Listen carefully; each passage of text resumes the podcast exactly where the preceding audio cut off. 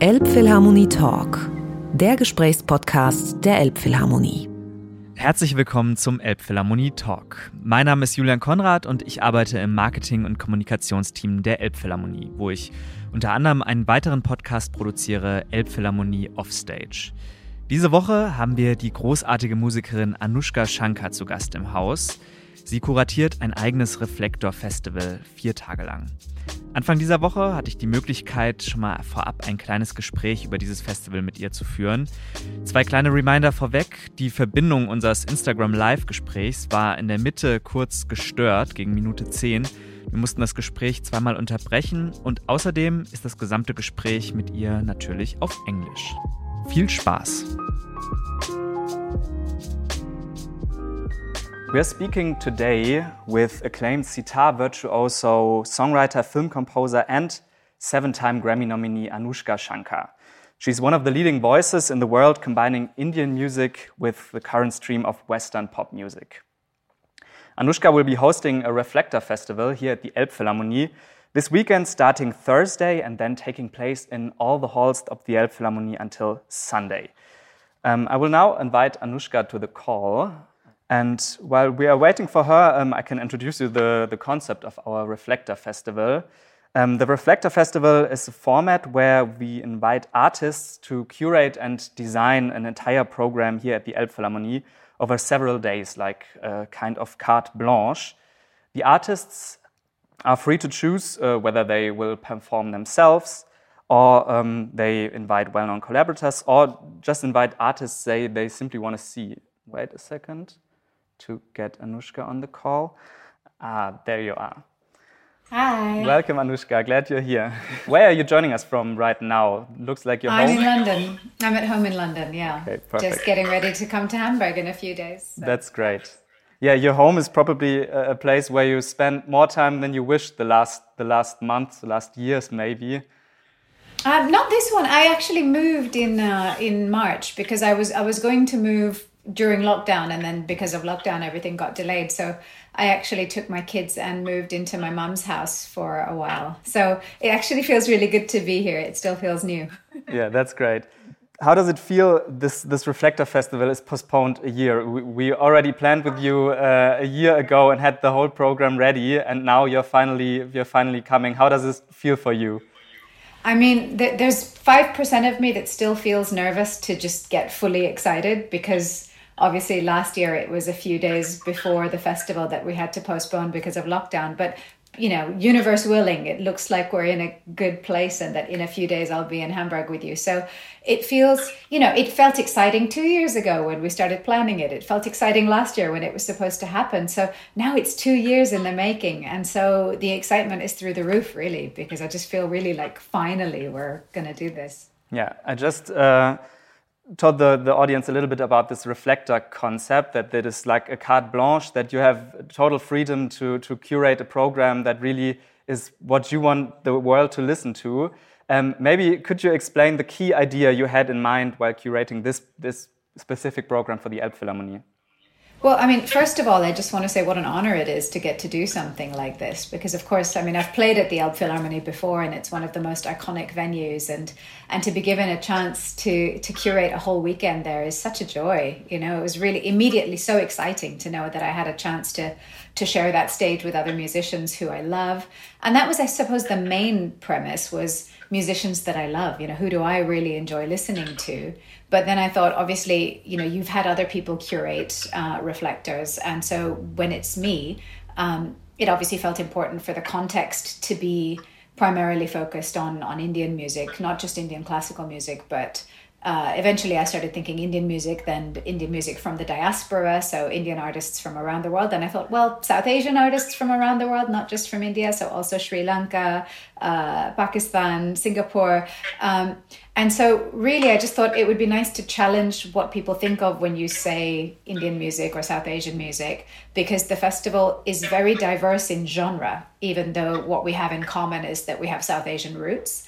Um, so we have classical Indian music, we have electronic music, we have jazz, we have everything in between, and um, and I'm really just excited to listen to everyone and be a part of the festival as well. I'll be playing twice within the festival too. Yeah, we're excited as well. Um, and something that we nearly overlooked here at the team, I saw it in the comment as well, is that the festival is now directly at the dates of the Diwali festival, uh, which is like the most important Hindi festival uh, in the year. Could you maybe explain to our German and European audiences uh, what the, the meaning of Diwali is and how how important or how coincidental that this well, is? it's it's it's one of the most important Hindu festivals, and um, and yet it's also important for other communities from India as well. I mean, it's celebrated, you know, nationally uh, across India and by by the diaspora around the world. Uh, Diwali is the festival of lights. It, it is the time that we mark. Um, the sort of triumph of good over evil and the idea that you ha- can have hope in times of darkness, of moving into the light again.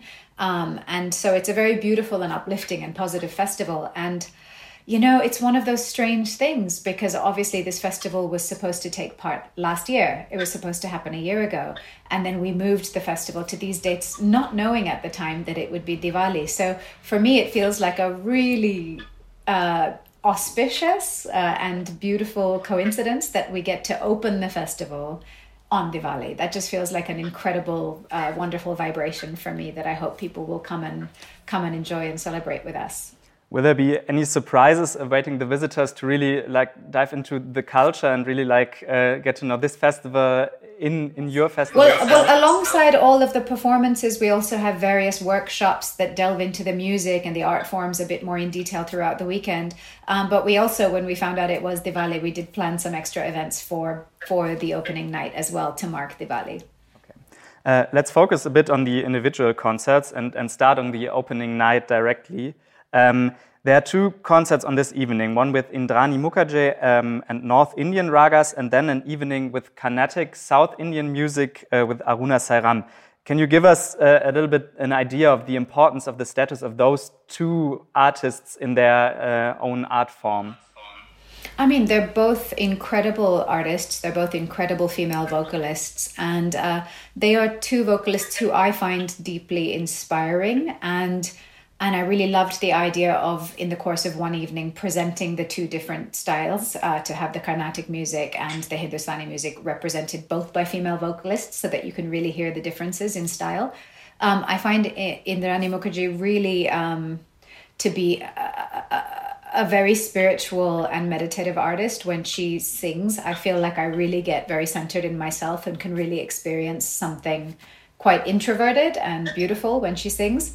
Um, Aruna Sairam, you know, the first time I heard her, I was just blown away. Um, she has so much, you know, knowledge and, and awareness of the Carnatic music tradition. And when she sings, she brings so much joy and fun onto the stage. Like she's reached that point of expertise where she can just have fun with it and bring the audience along with that with her for that ride as well. Um, the Indian classical music is the one key part of the festival, and you already mentioned uh, the music of the Indian diaspora, mainly from the London scene, is the other part. Uh, the next evening, there's a concert of uh, Soumik Datta, who's, like you said uh, a lot of times, uh, one of the most interesting persons of this London diaspora. Can you can you give a, a, glimpse of the music of, of Soumik Datta? What what does he do? Soumik, uh, a bit like me, does a lot of different things. So it's hard to say in one sentence what he does because it might depend on on the particular album that he's working on. That he'll go and create a new band, make a new sound, you know. And so, and that's part of what makes him very interesting, but but difficult to explain. First and foremost, he's an incredible sarod player. Uh, the sarod is um, probably you know the, the the parallel to the sitar it's the other most well-known north indian classical instrument a string instrument. So yeah he's just an incredible sarod player but he's also a very creative um, composer. And he thinks very much outside of the box and outside of boundaries. So he writes for his instrument but he also writes in these very eclectic ways incorporating other instrumentation in electronics. And so what he'll be presenting um, in Hamburg is, you know, a mix of styles and, and a completely new sound. So it's very exciting. I don't know. Can you guys still hear me? I think I think we are having trouble hearing each other. Um, so I think it's Elbphilharmonie that's gone funny in that case. So I will keep talking to you guys until they come back. Um, so on the 5th of November, after Soumik Datta, you can come and hear me play. Um, I am performing a, a, special show called Shiraz. And um, this is a 1928 film from India, a silent film that's a, a very incredible rare print of one of the first three films made in India and uh, I've done a live score for it, and I'll be presenting it with um, seven other musicians.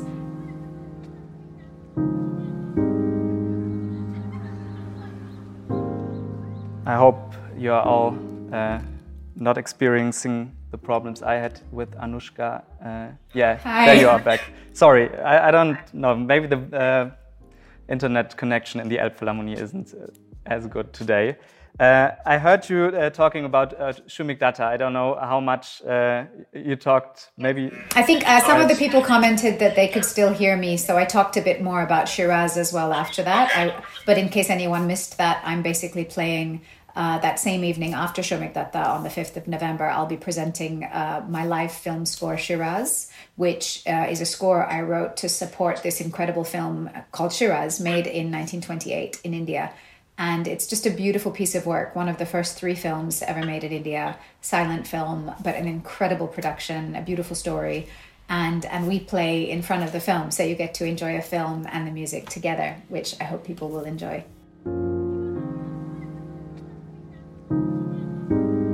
So we, we exchanged the Third phones. time. Maybe We'll try the last now it's working. Uh, last try. Otherwise, I don't know about the connection. But yeah, otherwise just basically everyone just come to hamburg yeah, that's that's the most important part. Everyone's coming to Hamburg. We know there's there's going to be a huge lineup. Uh, maybe we, we can go uh, skip through the, the rest of the program in a little bit. Uh, we have another concert of the London scene with, with Korwar. Yes, this will be on the sixth night. Sarathy Korwar is performing, and he is just one of the most amazing musicians and a dear friend. He, um, I saw him perform with his group um, and his new album More arriving a, a, year, I guess two years ago, at a year for COVID, um, two years ago, and it was just one of the most unbelievable shows. It's so exciting. He's so virtuosic and so inventive. Um, so his show is going to be amazing.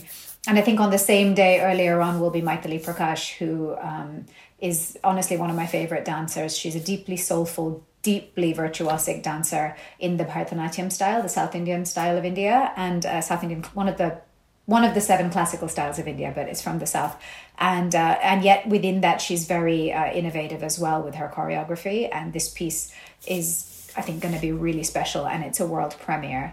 Um, so that's really exciting. Yeah, I think dance is one of the the main uh, the, the focus points of this festival as well that that you try to focus on. Uh, could you on the Sunday we have um, we have a double bill on the Sunday of um, again an incredible musician, a wonderful wonderful musician called Nabihah Iqbal, and uh, she'll be followed by Akash Odedra, who is an unbelievable dancer who uh, kind of comes from twin roots of Kathak, the North Indian classical style of India, and also contemporary dance and his choreography is is just mind blowing. And I think in this piece he'll be presenting some works where other incredible legendary choreographers have made work for him, and you know we'll just be able to see his his skill. He's a, a deeply heartful and and virtuosic dancer, so that will be really special. And then I'll close the festival after that performing Love Letters, which is my latest EP and album, and. Um, and I'm really proud of this show. You know, it's it's it's a show with uh, a lot of uh, wonderful female musicians and singers on it. A couple of wonderful guys as well, but it's uh, I'd say seventy percent female band, and um, they're just all really wonderful to get to play with. And the songs are very uh, vulnerable and intimate. So I'm kind of looking forward to. Um, to playing a big venue like the main room at Elbphilharmonie and kind of trying to create a real feeling of intimacy within that space. Um, so I'm, I'm looking forward to that challenge, and I, and I hope it will be a beautiful show for people. I think one thing we missed out, I don't know if it, it was uh, between uh, the both interruptions. The late night? Uh, the late night shows. Yes, uh, I wanted to go back to that. A, special thing as well, because it's like the most, um, I think for you, un, unknown things or unknown themes that are a little bit of a special uh, journey as well. Uh, tell us about this this approach. Yeah, I mean, with the late nights, I was so pleased. Um, you know what was happening when I was programming my four days is I was running out of slots. I just wanted so much more space to put all these musicians I loved, and um, and I was so happy that that the Elbphilharmonie was excited about putting on the late nights as well to kind of create a different atmosphere in the evenings on the Friday and Saturday night where we can be um, a bit more eclectic, a bit more niche, or also a bit more wild. Um, so you know, over the course of the late nights, uh, on on the first late night, which I guess is the Friday, the fifth, we have um, we have Bishi and Nerm doing the late night for us. And Bishi, you know, like me, she plays the sitar, but but you know, from there she does something completely different. She plays more kind of electric sitar, and she stands up and sings operatically um, and loops these incredible harmonies while she plays. So it's something very, very unique. And um, and Nerm is is a dear friend of mine and, and an incredible DJ, and he's presenting a live electronic set that should get um, it should get people moving as much as safely possible within within the distancing space. But it should be a nice a nice night. And uh, and then the the following one is two women. Um, Sasha Perera is um, someone I'm really looking forward to hearing live. I haven't had the chance to do that yet, but she's a a, a British born but living in German uh, Indian diaspora, so um, or Sri Lankan diaspora. Forgive me. Um, and um, and and she sounds like an amazing musician and, and should give us a really really beautiful set. And and finally, also on that night is Arushi Jain, who I've known for many years because she studied at my father's music center when she was like a kid or a teenager, and um, and now she's released uh, a new album uh, called Under the Lilac Sky, and she is fascinating because she takes her uh, classical Indian vocal training and music training and alongside that kind of you know works with her modular synthesizer and creates these incredible sounds and textures but also kind of programs it within raga modes and, and melody forms so that you kind of create this world that's sort of indian classical but not in a, in a really fascinating way so I think uh, for everyone watching, I think it's a must go. Such a diverse uh, world of, of music that, that you're going to uh, present there. We have a, a, little bit of time left, and I wanted to give the viewers uh, the chance to ask you anything about uh, the festival that they want to know. Uh, maybe not like technical things to the Elbphilharmonie about tickets, but more like questions uh, to you, uh, to your programming. Um, and while we have a little bit of time to collect um, all these questions, if, if, there are questions there, um, I wanted to ask you a little bit about your connection to Hamburg. You played at the Elbphilharmonie once, and now you're coming back. How, how does it feel? Are you excited to the hall again? Yeah, very much so. I mean, it's definitely one of the most memorable venues I've ever played at. Um, I was there with Land of Gold, which was an album of mine written in response to the ongoing refugee crisis a few years ago, and um, and uh, and I really remember that show. I really remember the audience. It's a very special place, and um, and you know, I think for me, this is exciting for multiple reasons because it's my festival. I'm also performing. We're coming back to that amazing venue. And also because, you know, so many of the artists playing are friends of mine, will be staying there, will be coming to each other's shows. So I think it will be a really beautiful atmosphere. Hopefully not too much stress visiting all the concerts so you can really, really ah, enjoy I'm everything. looking forward to, I mean, after all this time of hardly getting to see any music and that, yeah. you know, getting four days of of watching and experiencing art is is a dream come true. Someone asked in the comments, "How does it feel to play live again?" Which um, I have no words for that. Honestly, I did my first show with an audience. That is, um, you know, because I think we've all done some of those remote concerts and things, live streams.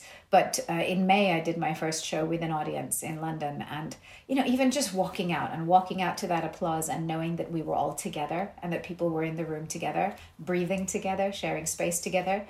Um, it just felt incredible, and um, it's what I do. It's it's what it's for. So um, so getting to do that again just feels like that part of me has come alive again. Yeah, and I think to have it like condensed in, in such a four day festival is uh, is I think more intense than like to tour around this, this thing. I think it's yeah. It's no, I'm looking forward to it. Yeah, getting to do two shows in one place is lovely, and and yeah, I think it'll be great. I can personally say I'm really, really, really looking forward uh, to Thursday, to all the concerts, to this to this great lineup of of artists from India and from London and all around. And uh, thank you very much for joining us. excuse the technical difficulties.